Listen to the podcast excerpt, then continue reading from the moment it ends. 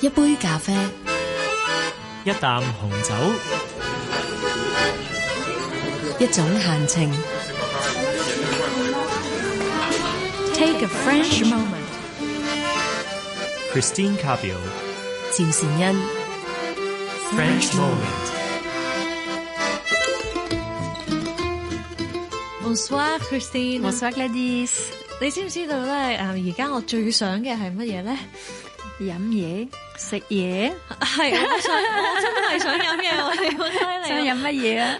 嗯，其實而家要開咪就唔係咁好嘅， 但係咧有時夜晚都會㗎，譬如飲下少少酒甜嘢啦，啊，係啦，甜甜地嘅嘢都好嗯好喎。似小朋友咁啊，啲 sirop 啊，S I R O P 啊，係法國好多 sirop 唔同嘅味道啊，用水果做啊，好甜啊，嗯我哋加水啊，啲小朋友好中意飲啊。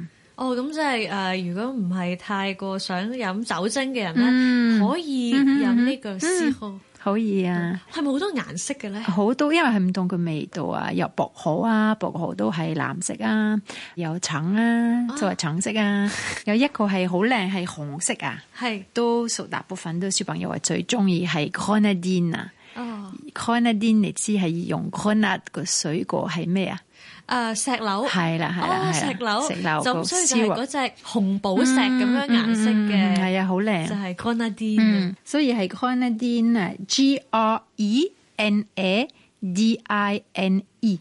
即係喺一個一細杯裏邊咧，嗯落少少嗰啲甜甜地嘅糖漿，咁啊，跟住之後就再溝嗯係啊水，係啊就係呢一個咁好呢個味叫嘅 grenadine 啊 grenadine 啊 grenadine 啊而且個顏色咧攞咗喺手咧，都未必睇得出哦，原來唔係紅酒嚟，小朋友都可以當大人喺另外一邊享受緊好呢個似 l 扮啊，我都係 係啦，我都有 aperitif 啊，可以千千動你。 係喎，呢個都好有趣，因為我哋今日點解講起飲嘢呢？我哋今日會帶大家去呢一個法國兩個好出名嘅出產酒嘅地方啊！咁啊嗱，第一個呢，大家一定聽過噶啦，波爾多啊，嗯，Bordeaux 啊嗯，B O R D E A U X，係啦。咁啊呢度最出名呢就係紅酒啦、白酒啦，嗯，都好出名嘅。多數係食飯嗰陣時係飲啊，配係菜啦啊，配係啦菜配嘅時候嗯去配飲食物。咁啊去博到難唔難嘅呢？如果我飛咗去巴黎，而家好快啊，你可以搭 TGV 啊，好快個火車，係要兩個鐘，OK 啊，好快到啊，博多就喺法國嘅邊一邊，西南啊。係西哦南西南嗰度。西南啊咁啊搭兩個鐘頭嘅呢個 TGV 係啦，高喺速巴黎，巴黎黎開始係啦，去就嗰喺度巴黎會兩落個鐘咗去。 OK 啊。咁去到博多，我哋先擺低酒先，仲有啲咩可以睇咧？喺博多有好多古蹟啊，其實哦係誒，最非巴黎啊，係第二個城市係最多嘅古蹟啊，可嗯以睇啊，好靚嘅古蹟。即係好古色古香，好多文物建築即係保留到嘅。嗯，嗯，都值得去係啊，咯好多嘢睇啊。係啊，嗰啲酒莊咧，我想話俾人聽，哎，我想去睇下酒莊啊，咁樣酒莊法文係乜嘢咧係 Chateau 啊 Château ，Chateau 好似係你哋話係古堡係咪？係咯啊古堡不過係 Chateau 係如果關於酒係其實係酒中啊。我因為成日咧就係搞笑，我初頭學法文，我記得嗯哼 shut 到呢個字，shut 到應該就係嗰啲譬如話灰姑娘啊係、啊公主住嗰個城堡啊 嘛。咁我望一望，誒嗰個招紙又唔似係一個城堡喎，所但以係即係佢串酒都係莊一樣，係 shadow 啊，C H A 啊，係 A 上邊都有第二個帽啊，T E A U X 啊，如果係 plural 啦，X 係呢個就係 shut 到酒 shadow，嗯莊。哼，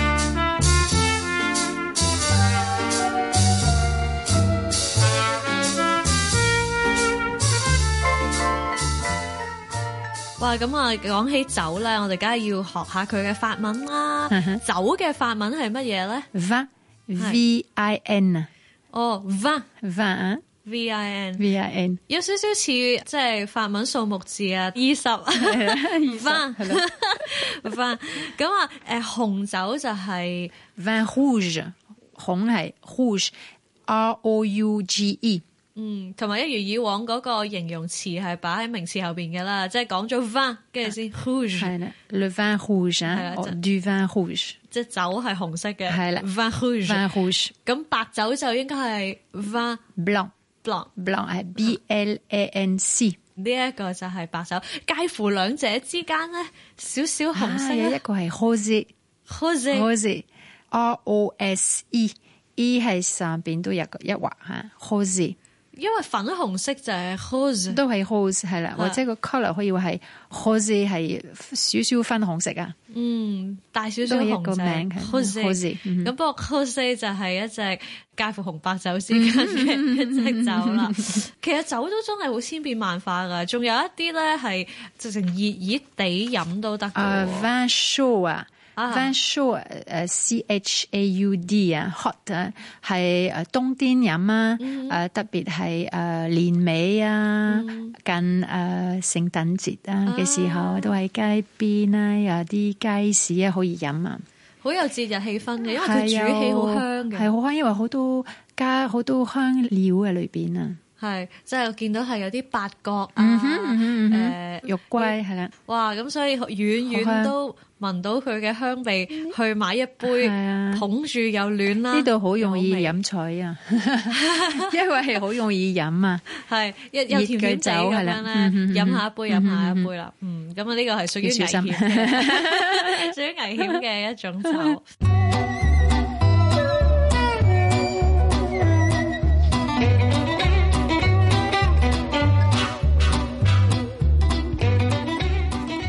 法國嘅國家飲料就梗係唔淨止紅白酒咁簡單啦。嗯我知道如果喺巴黎搭車，我哋今次就唔向西南邊啦，去北邊啊，係啊我知道係 Hans，你去 Hans，Hans 係啊。嘅城市啊，R E I M S 啊，漢斯呢個好出名係做 champagne 啊，上班嘅香檳，香檳嗯係係 C H A M P A G N E。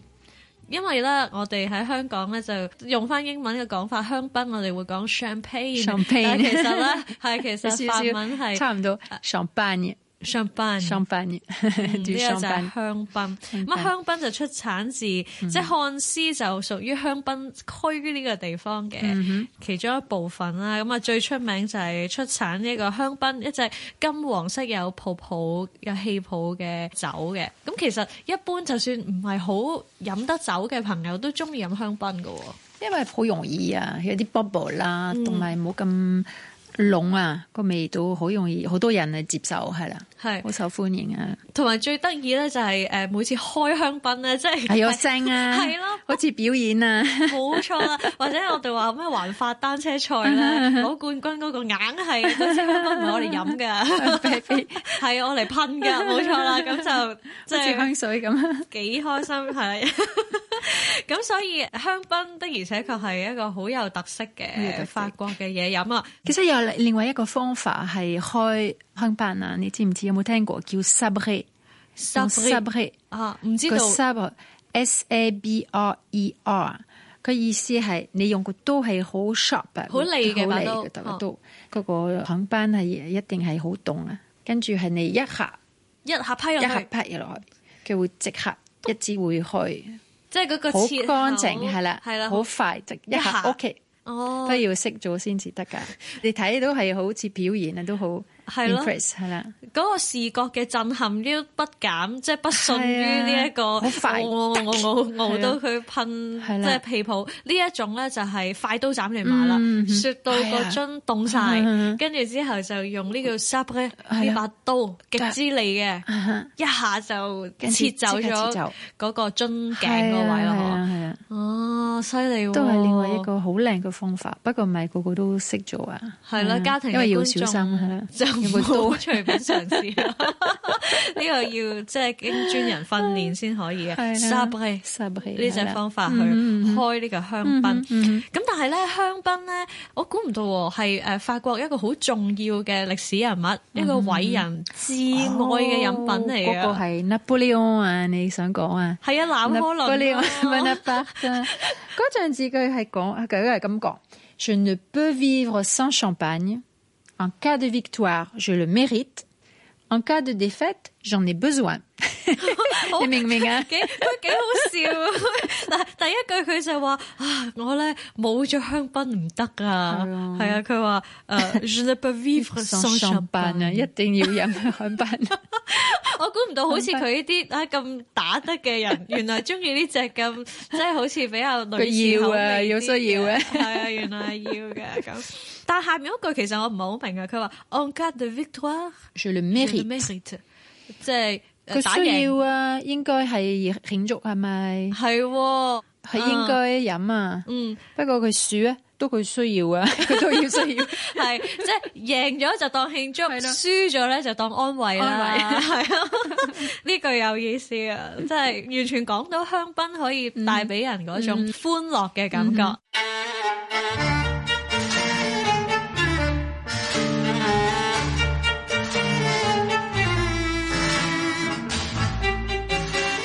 French Moment 主持 Christine Capio 趙善恩，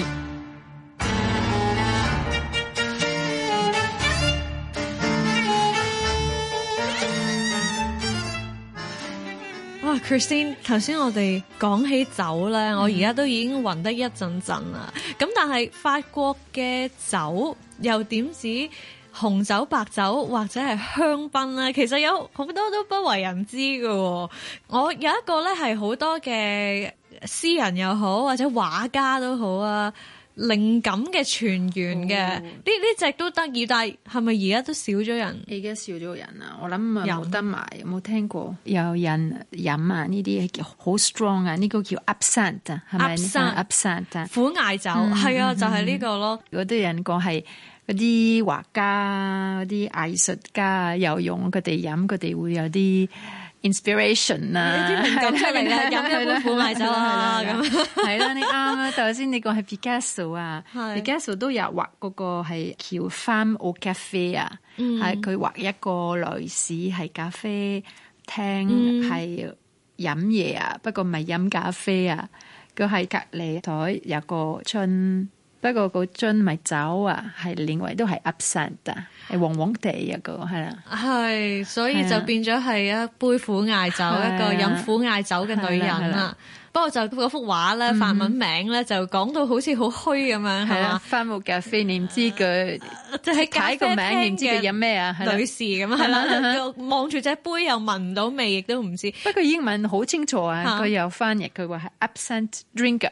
係飲苦艾酒嘅係人咁樣。啊呢個就係 absent。而家呢個年代就少人飲啲嗯啦，因為都好烈㗎喎。係啦係啦，可能六十幾度或者七十度啊，哇！一飲落去就已經燒到落係後啊好哦頭似啦。火咁。但係誒聞說佢嗰個味道咧，就係有少少香料味嘅，嗯有啲回香係茴香味，嗯係呢、個就係 absent。 absent 咁但係有一隻都係類似嘅，都係話誒個味道都係有一啲香料嘅香氣，不過喺南邊啊就受歡迎啲嘅。歡迎呢個係 pastis 啊，p a s t i s 啊，嗯呢個係都冇咁 strong 嘅，不過都係四十五度啊，所以你會加水啊，係加水，加水或者誒、呃、會唔會可以溝到 其他嘅嘅？，你加啲 syrup 啊，頭先我哋講啲細蚊仔嗰啲 grenadine 啊啊，都可以咁樣溝埋嘅 mint 啊可以啊啊，所以佢哋嗰個顏色會變啊，好係靚啊，所以你加 pastis 加 mint 個 syrup 啊，佢會變做藍色啊，係所以係叫一個 b e r o q u e t 啤殼 b e r 嘅 o q u e t 誒係即係鸚鵡。 係啦，所以你叫我要一個要隻鸚鵡 b e r o q u e t 嘅意思係你係乜嘢啊？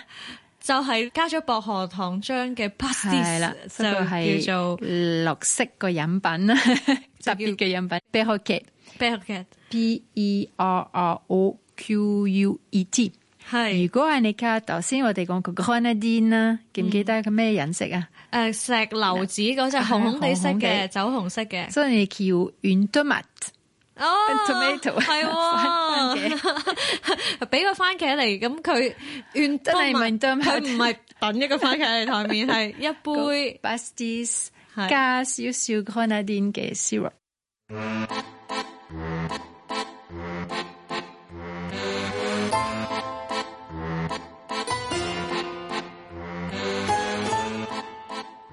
講起年代久遠啦，記得以前細個睇電視咧，都會有廣告啊，就係話法國嘅干呀，呢干個干邑。。邑嘅而家少啲人飲啊 係咯，會唔會係啊令人覺得一講話我飲干邑就係係已經有啲年紀 嘅？冇咁興啊！不過係喺法國，我哋飲少啲啊！你知唔知點解啊？因為太貴啦，係咪咧？冇人中意平時飲。唔嗯係呢個問題，最大嘅問題，因為係好 strong。我哋干邑飲嘅方法係食嘢之後，哦，所以係多數係慢飯啊，係所以係你已經好攰啊，食好多嘢啊。 如果你飲呢啲干邑，跟住可能即刻或者係幾分鐘、十分鐘、五分鐘之後翻去屋企揸車，好危險，因為個干邑嗰個酒精啊好高啊。啊，所以好容易喺法國而家好嚴重啊！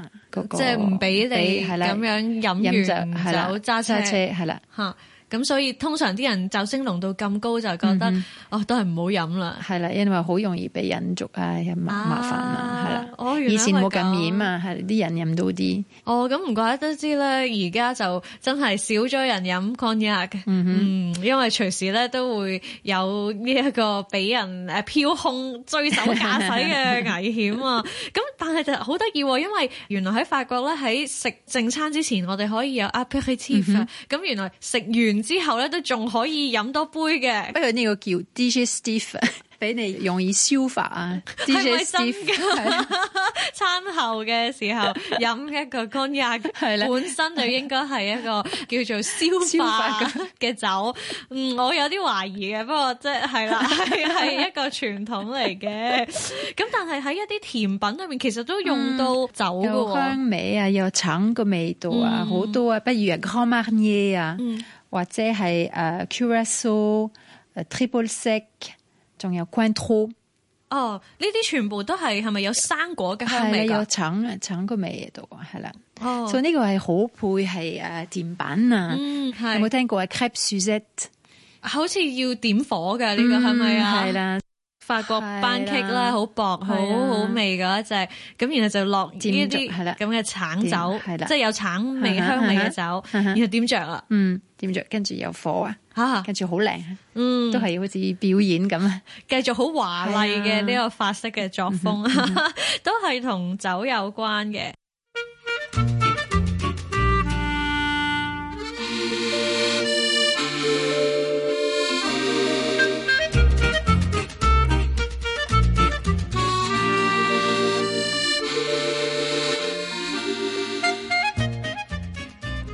哇！咁我哋咧頭先 Christine 介紹咗咁多呢一啲咧色彩繽紛嘅酒之後咧，哇！我即刻好似去咗一個衣香鬢影、觥籌交錯嘅地 方，而家聽到酒杯咧，已經飲叮嘴聲係啊，喺我耳邊響起啦。 咁但係咧有一句咧，我喺網上面睇到咧好得意嘅，係關於飲紅酒、白酒嗰個次序嘅問題。因為你知有時飲啊呢個 aperitif 啊飲開胃酒，其實紅酒又有，白酒又有，可能你唔係想飲。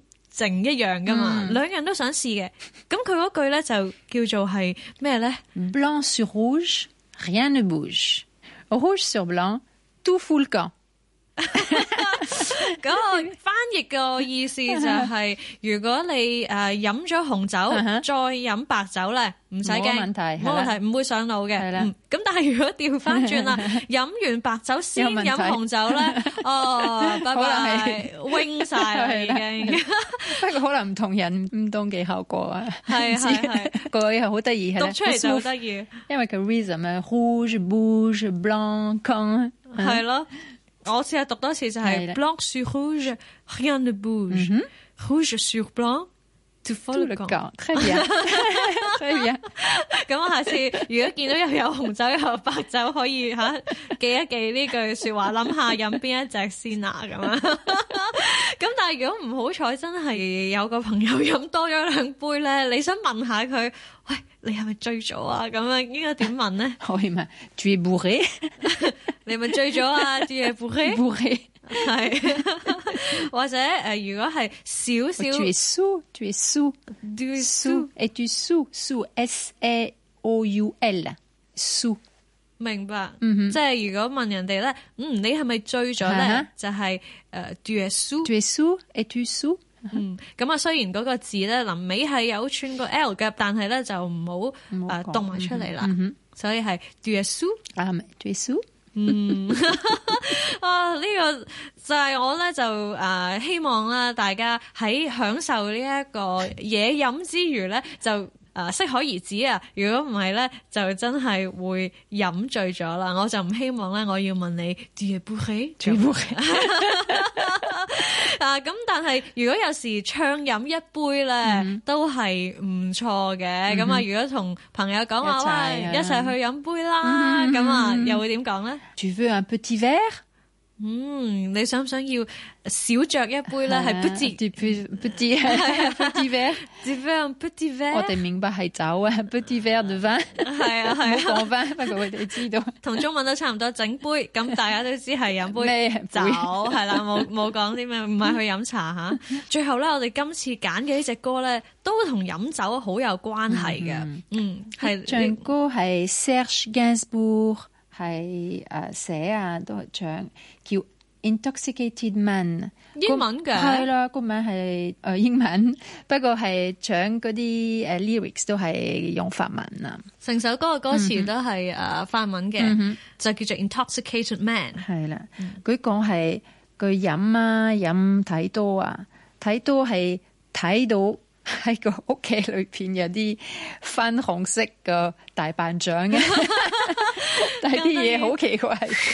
咁啊，可能真係好似好耐之前嗰啲畫家咧飲呢個鴨生 係啦會發生嘅事嚇，咁而喺呢首歌度就話俾你聽，啦 因為酒精嘅作用之下咧，見到嘅各種嘅幻象，咁但係係一隻咧好過癮、好過癮、好得意嘅歌嚟嘅。啊咁我哋今晚咧就送呢一隻 Intoxication Man 啊俾大家，我哋下個星期再見啦。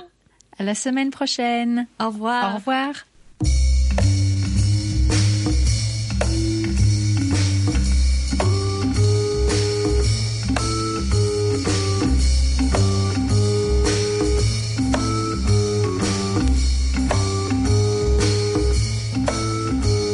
Je bois à trop forte dose, je vois des éléphants roses, des araignées sur le plastron, de mon smoking, des chauves-souris au plafond, du living room.